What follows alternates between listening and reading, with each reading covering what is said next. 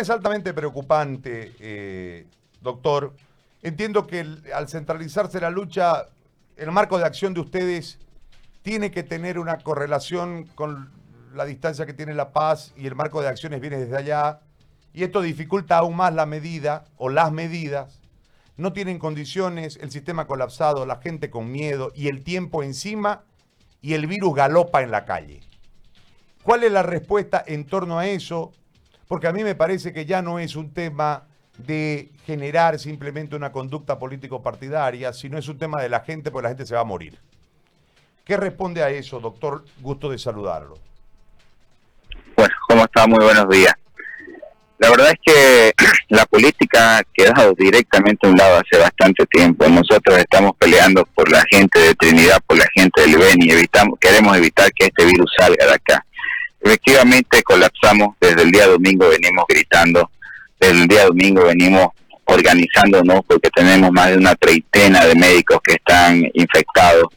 Ya están en un proceso de recuperación, estamos esperando las pruebas para ver si dan la primera negativa y poder empezar a, a, sacarlos para que vengan y nos ayuden. Imagínense perder un médico para nosotros es este catastrófico, imagínense 30. Eh, estamos haciendo toda la organización posible para que los primeros niveles funcionen. Eh, no hay un segundo nivel en Trinidad, hace mucho tiempo nosotros lo hemos dicho se había pedido un hospital de tercer nivel que nunca se ha completado y no se concretó. Eh, estamos con el hospital Germán Bush colapsado completamente, con una terapia que no estaba eh, ni siquiera preparada para recibir a los, a los pacientes, ya sean los normales o los COVID. Eh, un bueno, el materno infantil la verdad es que es el mejor que nos hemos preparado, pero aún así falta personal. Eh, un centro COVID, un centro centinela que se habló de que tenía 15 respiradores, que tenía 40 camas. Cuando lo empezamos a necesitar, eh, no había ya el médico, no había habido personal de contratación, la gente no quería trabajar. Mira, ahorita estamos los tres niveles sentados y diciendo, señores, si no hacemos algo los tres no vamos a poder salir de esto y lo que vamos a lamentar son muertes.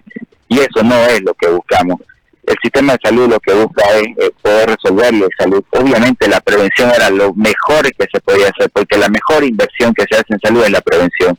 Lastimosamente ya lo tenemos el virus acá. Fueron 40 días que se incubó, que no se le dio la importancia y que se desarrolló.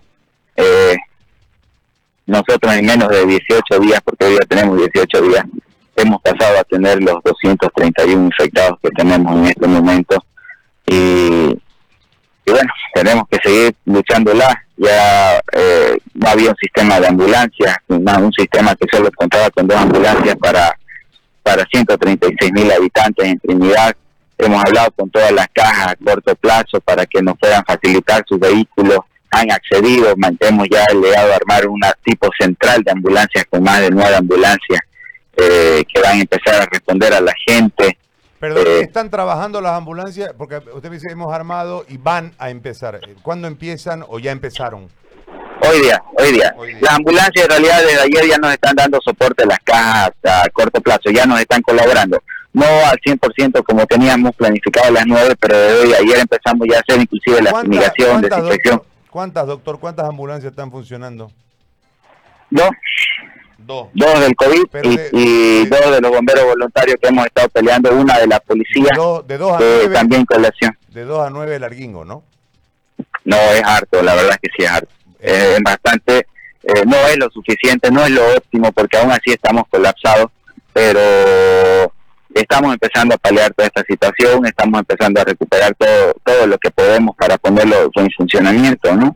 Ahora, eh, doctor, cuando yo me refería a la política, no me refería a la política partidaria, sino me refería a la política de salud. Esto de centralizar la lucha, eh, de mandar representantes a las regiones, de centralizar los recursos, eh, todo lo que ha ocurrido en estos 48 días donde uno entendía que era el tiempo justo para que no se dispare el virus en la calle, para que el sistema de salud se fortalezca y hayan respuestas en el momento que llegue eh, eh, el virus a circular. Nada de eso sucedió producto de la política. Ustedes no tienen test. Eh, es una barbaridad. Tuvieron dos días cero porque hacen cola sus test, o tres días en cero. porque hacen colas ustedes en el Cenetrop buscando el resultado. Entonces, ¿qué sucede en todo eso? ¿Cómo, ¿Cómo puedo yo manejar un cuadro de pandemia sin la estadística cierta? Un error. Segundo, es decir, eh, el tema de priorizar siempre al, al, al, sintomático. Cuando el sintomático avisa, pues porque hace síntomas y grita, me duele, tengo fiebre, tengo tos, no puedo respirar, me voy a morir. Pero el asintomático es el problema y la política de salud en la pandemia fue totalmente errada. Hoy ustedes tienen un cuadro descontrolado en el Beni que se va a gigantar lamentablemente. Ustedes tienen dos ambulancias. Aquí en Santa Cruz tenemos tres. Para que se dé cuenta cómo estamos de, más o menos similares. La diferencia es que ustedes son menos, nosotros somos más. O sea que el problema de las dos regiones orientales va a ser complicadísimo. Ahora, ante eso, doctor, yo no ataco a su gestión, ni mucho menos. Ante eso, desde lo regional, porque usted es parte del BENI, ¿cuál es la posición ante el gobierno central, ante el ministerio? Hay un ratito, no tenemos cómo hacer más, estamos aquí, queremos armar nueva ambulancia y no podemos hacerla, estamos viviendo prácticamente armándonos como podemos. La realidad de ustedes es caótica y la gente está desesperada y también pueden tener otro tipo de problemas porque se está automedicando. Entonces, es un cuadro complejo el de ustedes ¿Cuál es la posición de ustedes como Beni ante el centralismo, ante el gobierno? Mire, nosotros lo que hemos hecho en realidad es dejar a un lado ese tema del centralismo. le hemos explicado. ¿De, dónde van a sacar la plata? Espere, pues déjeme que termine. Cuando, cuando hablamos con el gobernador, le mostramos la realidad, le hemos mostrado los datos epidemiológicos que son bastante complicados, le hemos mostrado al alcalde de Trinidad estaban los delegados presidenciales y los tres se han sentado en una misma mesa y han decidido invertir los tres al unísono. ¿Qué es lo que necesitamos? Entonces, cuando yo te digo se despojó del tema político, se despojó del tema político partidario para poder implementar la verdadera política en salud, la que debíamos haber implementado hace bastantes años. No, te hablo de 30 años, te con un código de, de, del código avance, por favor, Ahí es donde tenemos que nosotros empezar a decir, cuando como sector salud reclamamos, justamente reclamamos eso. No puede ser pues que en tanto tiempo nosotros, en 30 años, no podamos tener una modificación del sistema sanitario para poderle darle esa, esa, esa, esa oportunidad de tener un mejor sistema a la población. Esto lo estamos logrando, por suerte, eh, en este momento con las tres instancias. Eh, el gobernador se ha comprometido a invertir, estamos terminando de, de, de rehacer la terapia intensiva hoy en la tarde. La vamos a tener. Imagínense, hemos pasado de tener también dos ventiladores o tres ventiladores que funcionaban para más de 20 personas que se complicaban en un mismo día a tener este ahorita nueve funcionando, pero ya nos quedamos con el tema de dónde lo ponemos los nueve, ¿no? Porque no había el espacio, ya está todo eso. No se había planificado en estos 40 días que tuvimos silencio, no se habían visto todos esos detalles. Nos ha tocado hacer tres cosas al mismo tiempo. Planificar, ejecutar y controlar. Entonces es algo bastante difícil porque en algún momento tenés que planificar qué es lo que estás haciendo mientras al mismo tiempo estás diciendo, bueno señores, actúen ya porque nosotros no podemos estar todo el día en planificación. Eh, nos ha costado muela, estamos siete días ya trabajando nosotros eh, en este tema 24/7, como se dice, no hemos descansado ningún rato y ya está empezando a dar sus primeros resultados, ¿no? Una buena organización con el tema de las ambulancias, Dios quiera que hoy día ya se dé por completo, tener un número donde la gente pueda llamar y le den la certidumbre, se lo diga, sí, efectivamente, estos son sus síntomas, voy a mandar una ambulancia, por favor, espérenla. Eh, o este no va a mandar ir un equipo de respuesta rápida rápida a ver una evaluación porque necesita más premura estamos ya en esa etapa de organización para darle la respuesta hoy día estamos eh, por por ver qué necesidades le faltan para el hospital, el centro de salud central que es dependiente del municipio, pero que lo estamos aplicando como un segundo nivel, que ahí se va a atender todo lo que va a ser medicina interna. Entonces, los tres niveles estamos trabajando al unísono para darle la respuesta a la población que se, que se merece, pues al final una salud, no, no le pedimos que no se enfermen, lo que le pedimos es que nosotros, no, que no, nos pedimos nosotros mismos, poder otorgarle a la población la salud que necesita. Muy bien. Eh, en, estos ocho días de la gestión suya, doctor, eh, ¿se ha avanzado más que los anteriores 40? Sí, para hacerle, no, no es por, no es por hacerte a la verdad, verdad. ni nada. A la verdad, verdad, hemos avanzado tres, cuatro veces lo que se tenía organizado en esa vez porque no se tenía absolutamente nada.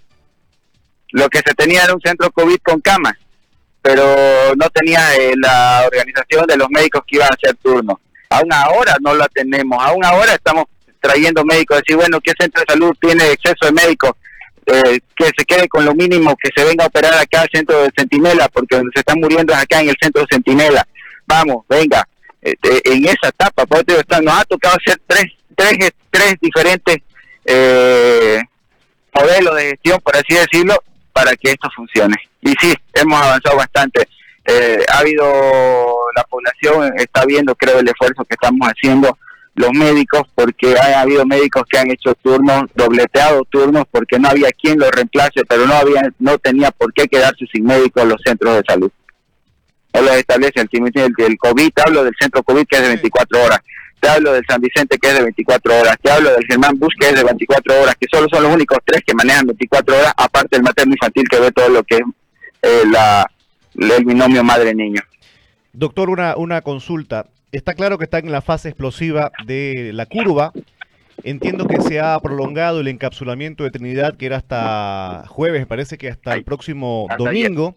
Y según los datos que se van manejando, es, es, prácticamente inminente de que la cuarentena rígida eh, vaya a mantenerse en el, en el departamento. Eh, en este momento están, obviamente, por el encapsulamiento y todas las medidas tomadas, en em, esa fase de contención. ¿Cuál es su estrategia para mitigar a los que ya están infectados ante el problema de que la actualización de los datos es muy tardía?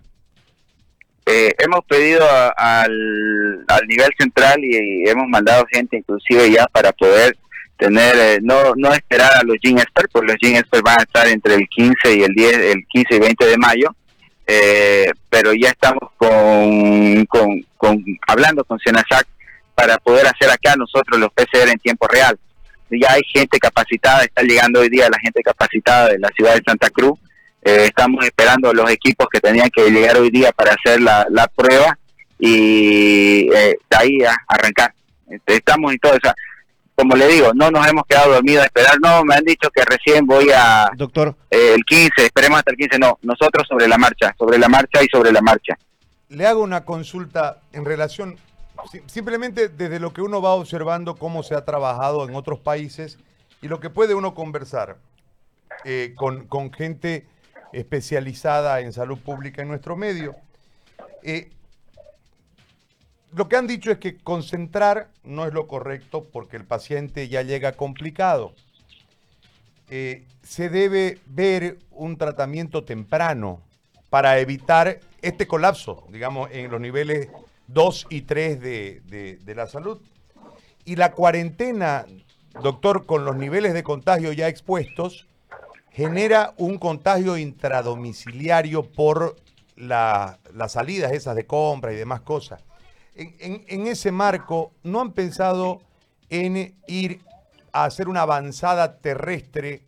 No sé cuál será la, la fuerza médica, está claro que son pocos, pero una avanzada terrestre para generar un rastrillaje y en, esta, en, eso ver a esos casos encubiertos desde eh, eh, el análisis clínico del médico para ponerlo entre los sospechosos y ahí avanzar de nuevo para tratar de mitigar esta curva de contagio. Esto nosotros lo estamos haciendo ya desde hace una semana atrás.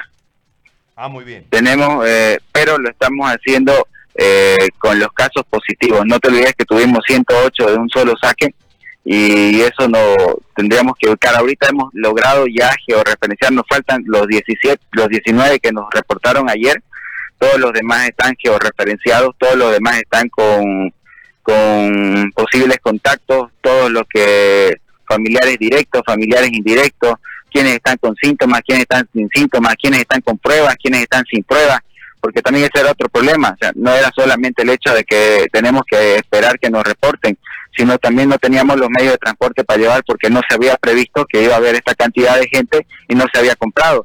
Estábamos con 300 fiándonos, 300, después otros 300 y ahorita otros 400. Eh, vuelvo a insistir, nos tocó empezar desde la fase de planificación en 10 días lo que se tenía que haber hecho en los últimos 40. Doctor, le hago una última consulta de mi parte, no sé si mis colegas tendrán alguna más.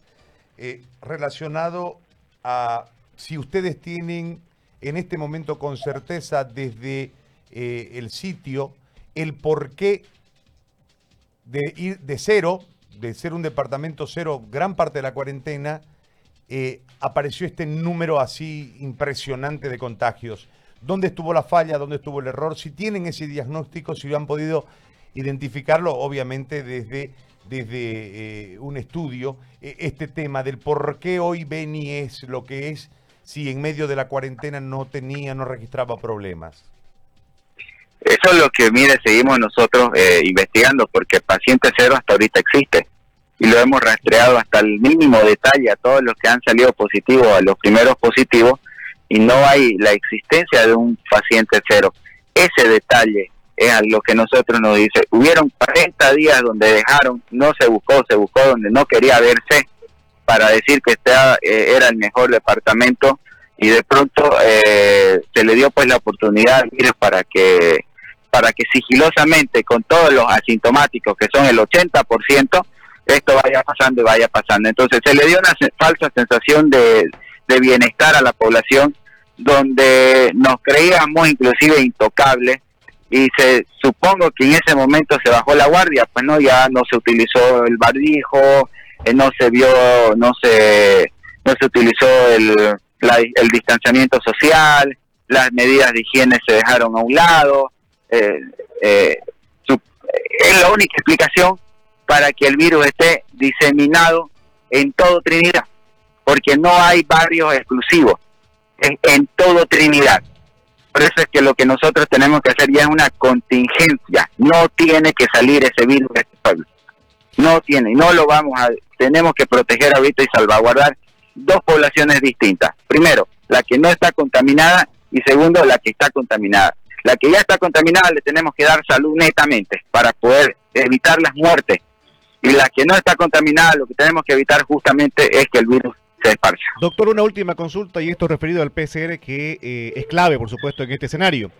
Eh, ¿Cuándo vas, se va a implementar la prueba de PCR y cuántas podrían hacer por día?